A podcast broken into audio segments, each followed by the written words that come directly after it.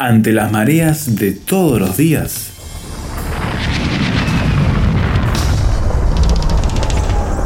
Llegamos a tierra firme.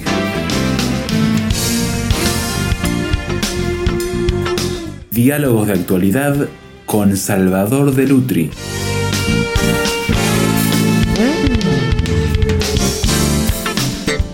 Esta palabra, que tiene su origen en el griego, está marcando una de las discusiones sobre bioética más importantes del siglo XXI, eutanasia. Ya aceptada en Europa, en plena discusión en Latinoamérica, Salvador debemos mirarlo como uno de los temas de bioética álgidos del día de hoy. Sí, sobre todo porque es muy engañoso desde el título, ¿no? Eutanasia, buen morir, buena muerte, ¿no? Este, Todos quieren una buena muerte. Claro, por supuesto, por supuesto. Ahora, ¿hay que hablar de la muerte? Tal vez el, problema más grande es este, si hay que hablar de la muerte o no hay que hablar de la muerte. la muerte no es este un tema que sea grato. La gente no quiere hablar de la muerte. No. ¿no? Se esquiva. Eh, no era un problema moral en el pasado, no había un problema moral en el pasado. La gente moría pero no había que hablar nada de eso. El problema de hoy es que el avance de la medicina, los desarrollos técnicos y además las características de nuestra cultura obligan a una reflexión moral sobre la muerte.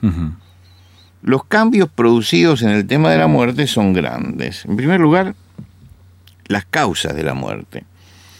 En el pasado se moría por enfermedades infecciosas o contagiosas parecería mentira, pero la gripe, la neumonía y la tuberculosis eran causa, en muchos casos, de muerte. La tuberculosis siempre, ¿no? Y en el presente las causas de muerte han cambiado, han variado. Son los trastornos cardiovasculares, el cáncer, las enfermedades crónicas degenerativas y los accidentes. Quiere decir que los temas por los cuales se muere ha cambiado notablemente la expectativa de vida también ha cambiado. A veces nos asombramos. Tenemos mayor expectativa de vida que en el pasado. Durante los últimos 160 años, la expectativa de vida creció alrededor de tres meses por año. Quiere decir que vayamos a 1840. Las mujeres suecas eran las que más vivían. Y el promedio de vida era 45 años. 45 años. Sí en las mujeres japonesas son hoy las que más viven y el promedio es 85 años. Entonces comparemos 45 contra 85. En las mujeres casi se ha duplicado la expectativa de vida. Y sigue progresando eso. Claro, y esto motiva que la muerte llegue más lentamente y el tiempo de deterioro también es mayor.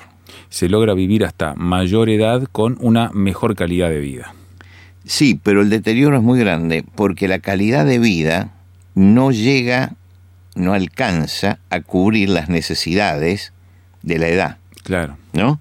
Entonces, el tiempo de deterioro de la persona es mayor que antes. Antes la persona moría mucho más rápido cuando empezaba a deteriorarse. Ahora más progresivo Ahora y más, progresivo. entiendo. La persona está demasiado tiempo desvalida y demasiado tiempo dependiente. Entonces se genera todo un sistema de cuidados alrededor para poder protegerla durante ese tiempo de. Entonces ahí, es cuando se empiezan a preguntar acerca de la eutanasia. ¿Por qué tenemos que cuidarlo durante tanto tiempo? Es, ese es el, problema, ¿no es cierto? Quiere decir que el hecho de que las causas de muerte sean otras, ¿no? No sean tan fulminantes, ¿no?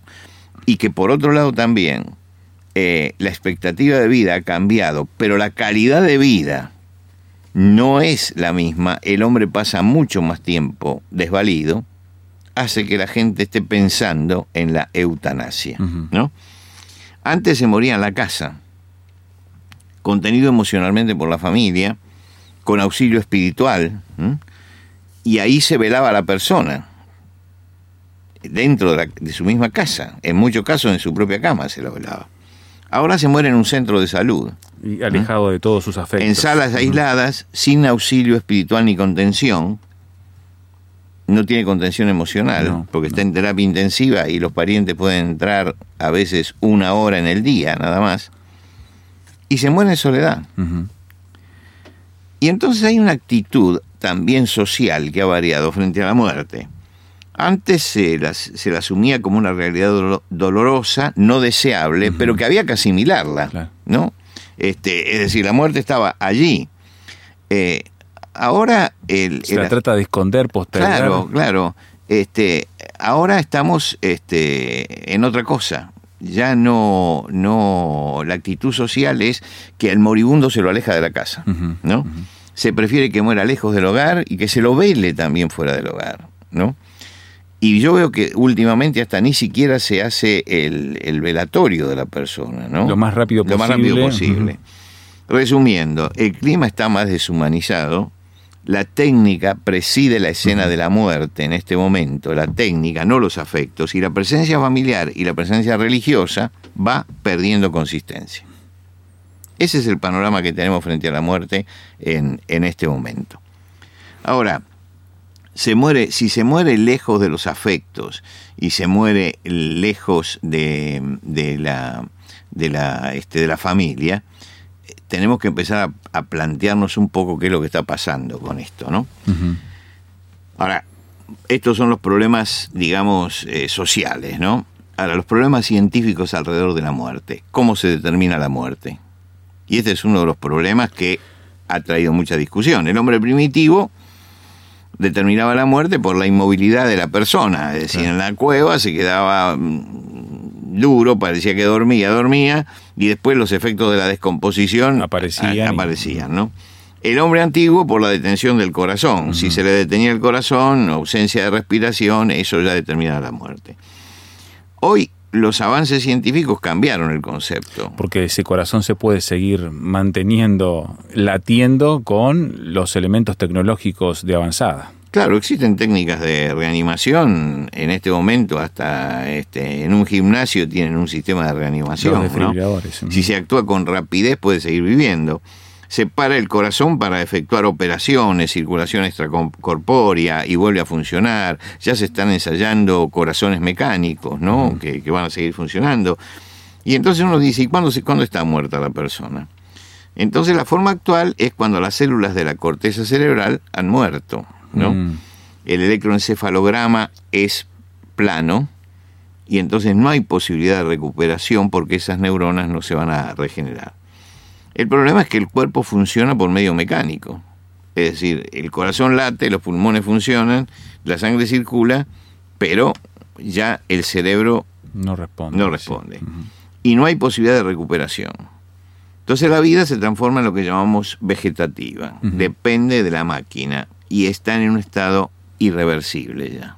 Entonces, Entonces, es más difícil determinar la, la muerte, ¿no es Claro. cierto? Más, más difícil. Porque hay que. Porque están todos los aparatos que lo están moviendo, pero ya el cerebro se murió. Entonces la pregunta muchas veces es, ¿desconectamos la máquina? ¿No la desconectamos? ¿Alargamos esa existencia artificialmente?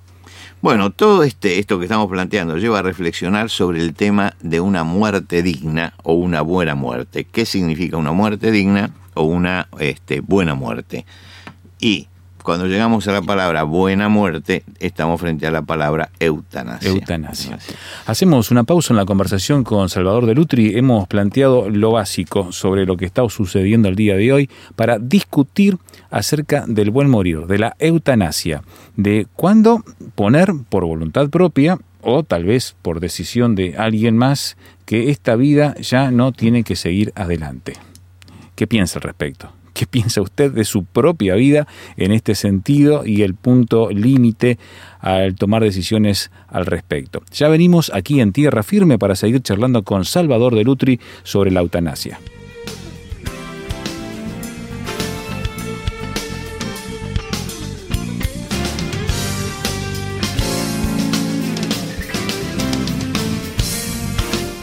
Vuelva a escuchar estas conversaciones y otros temas con Salvador de Lutri en Tierra Firme. Súmese a la discusión, aporte su punto de vista y comparta estos contenidos en sus redes sociales. Todo nuestro sitio web tierrafirmertm.org. Encuentre los programas y escúchelos cuando quiera en Spotify, en el canal Tierra Firme RTM. Tierra Firme es una producción de Radio Transmundial.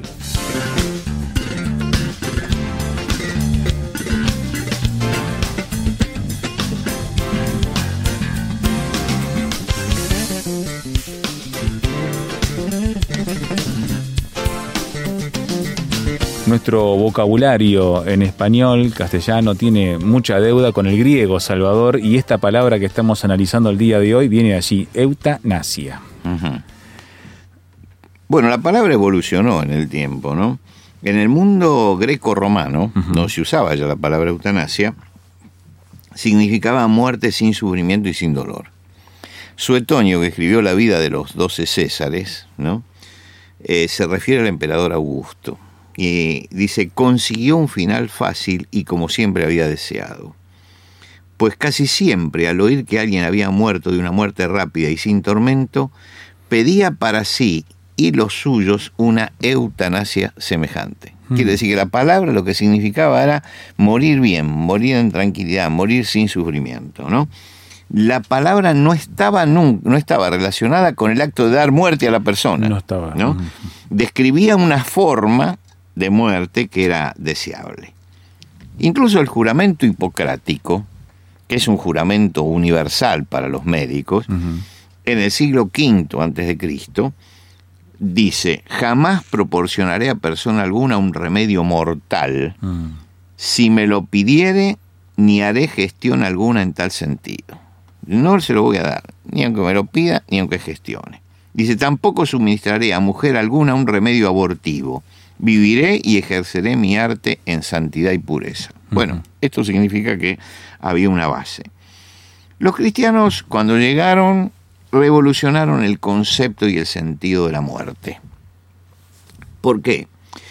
Porque los cristianos predicaban la esperanza y predicaban la resurrección. La vida eterna. Entonces ellos no, usaban la palabra eutanasia, usaban la palabra morir en el Señor dormir en el Señor, descansar en el Señor, estar en el Señor. Eso era la eutanasia, el buen morir.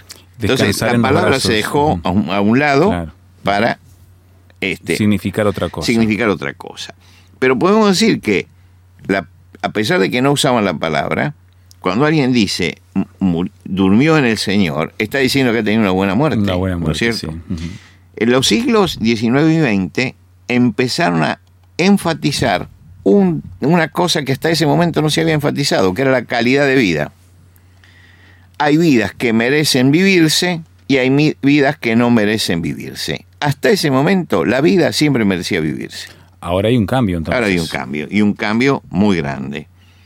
Entonces aparece la palabra eutanasia, pero aparece con otro sentido. ¿El sentido cuál es? Es realizar un homicidio por compasión quitarle la vida a alguien que ha perdido su calidad de vida. Para que no sufra. Y sobre esto hay dos posturas. Algunos dicen es un crimen inhumano y otros dicen es un acto de compasión. compasión. ¿No? Entonces, las, las cosas están bien divididas en, en ese sentido. Ahora, yo quisiera detenerme en lo que es el hecho fundamental. Quitarle a otro la vida con o sin sentido para evitarle dolores físicos o padecimientos de otro tipo. Ese es el acto fundamental. Los argumentos partidarios de la eutanasia dicen, para que la vida merezca ser vivida, tiene que serlo en plenitud. Si no tiene plenitud de vida, no vale la pena. ¿Mm?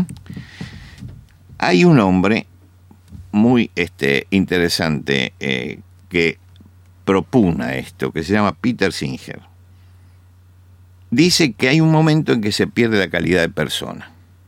Hay un momento en que se pierde la calidad de persona. Claro. Entonces él dice, caso de Alzheimer, caso en que la persona pierde la memoria, caso que la persona pierde la movilidad, ¿no? Entonces ya pierde la calidad de persona. Y llega a afirmar esto, es más respetable un cerdo sano que un niño con síndrome de Down. Es una afirmación de Peter Singer. Fuertísimo, fuertísimo.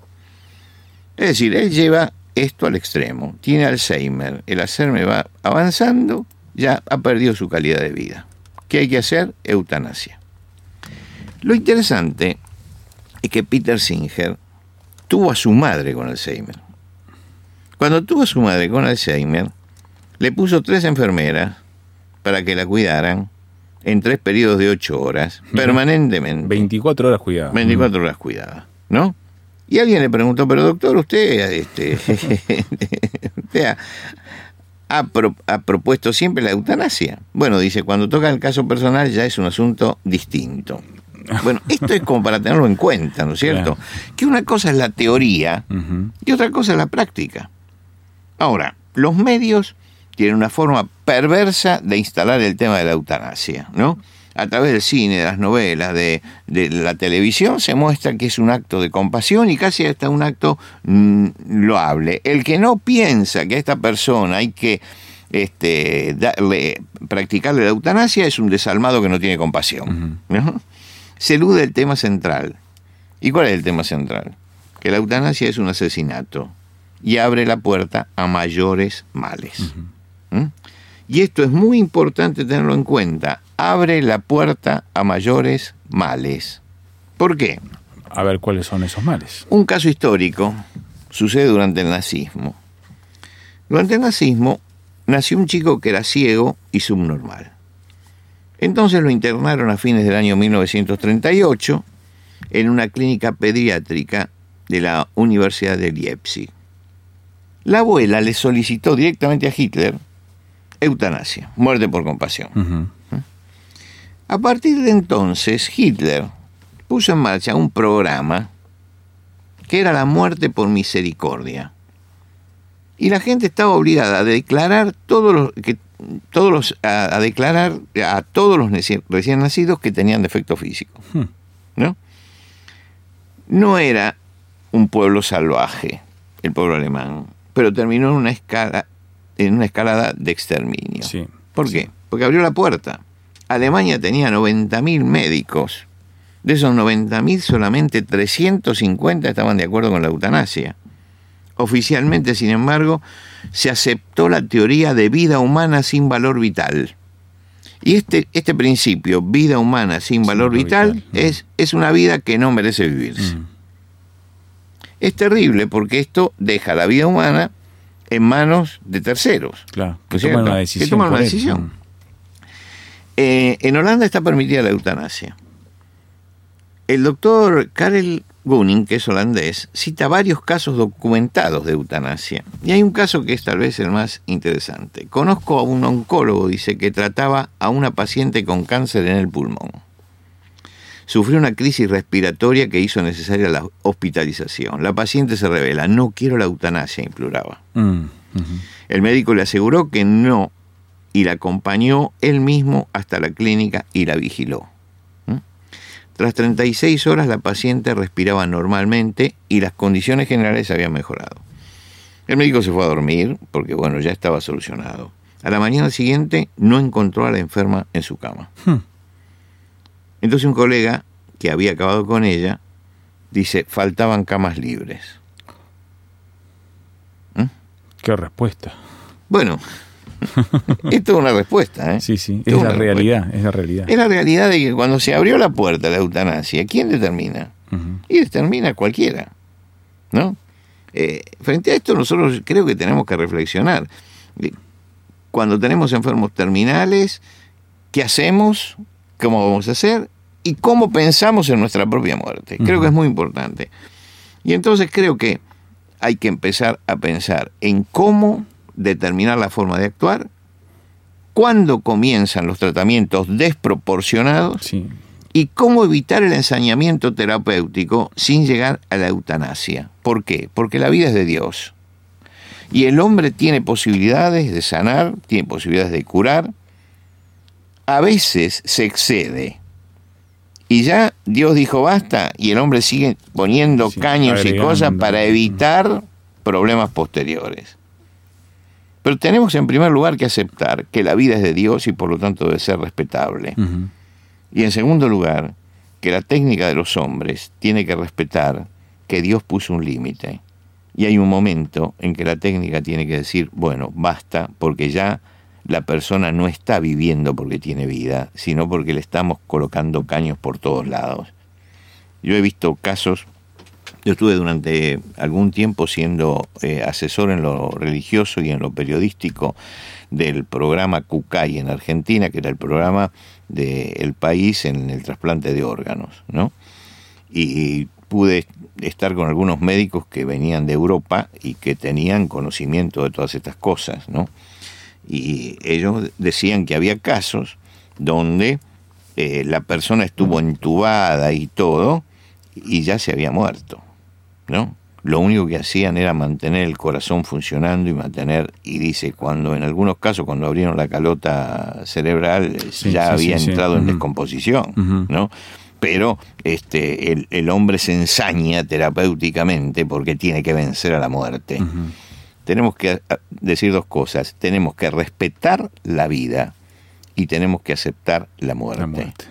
Respetar la vida significa que nosotros no le podemos quitar la vida a nadie, ni podemos quitarnos nuestra propia vida. Y respetar la muerte es aceptar que hay un momento en que hay un límite. y hay casos en que no se acepta que hay un límite y que se le pide a los médicos que sean los brujos de la tribu y que hagan el milagro que la medicina no puede hacer porque la ciencia tiene su límite. Creo que tenemos que empezar a mirar arriba y decir, esta vida que nosotros tenemos es de Dios.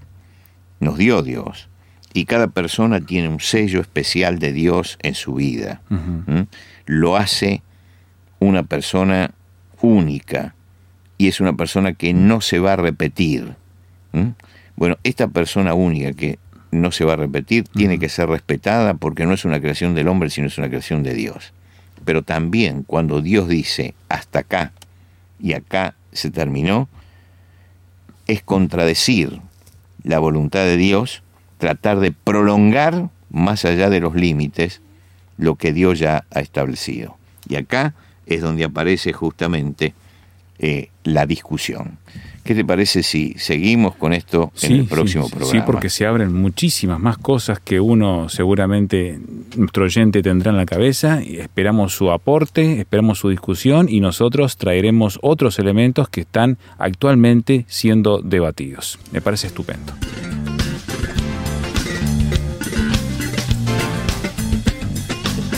Necesitamos ahora saber su opinión de lo que ha escuchado en esta charla con Salvador de Lutri.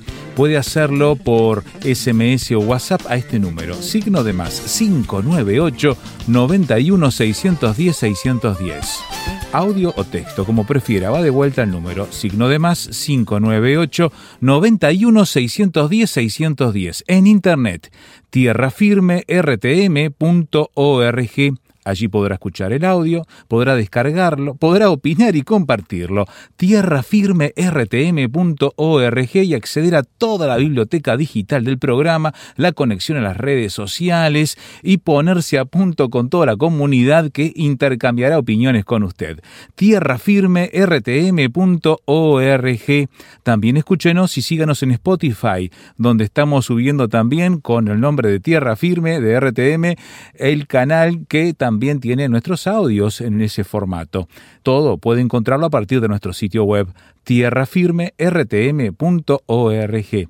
También le esperamos aquí mismo la próxima edición cuando anunciemos una vez más. Tierra Firme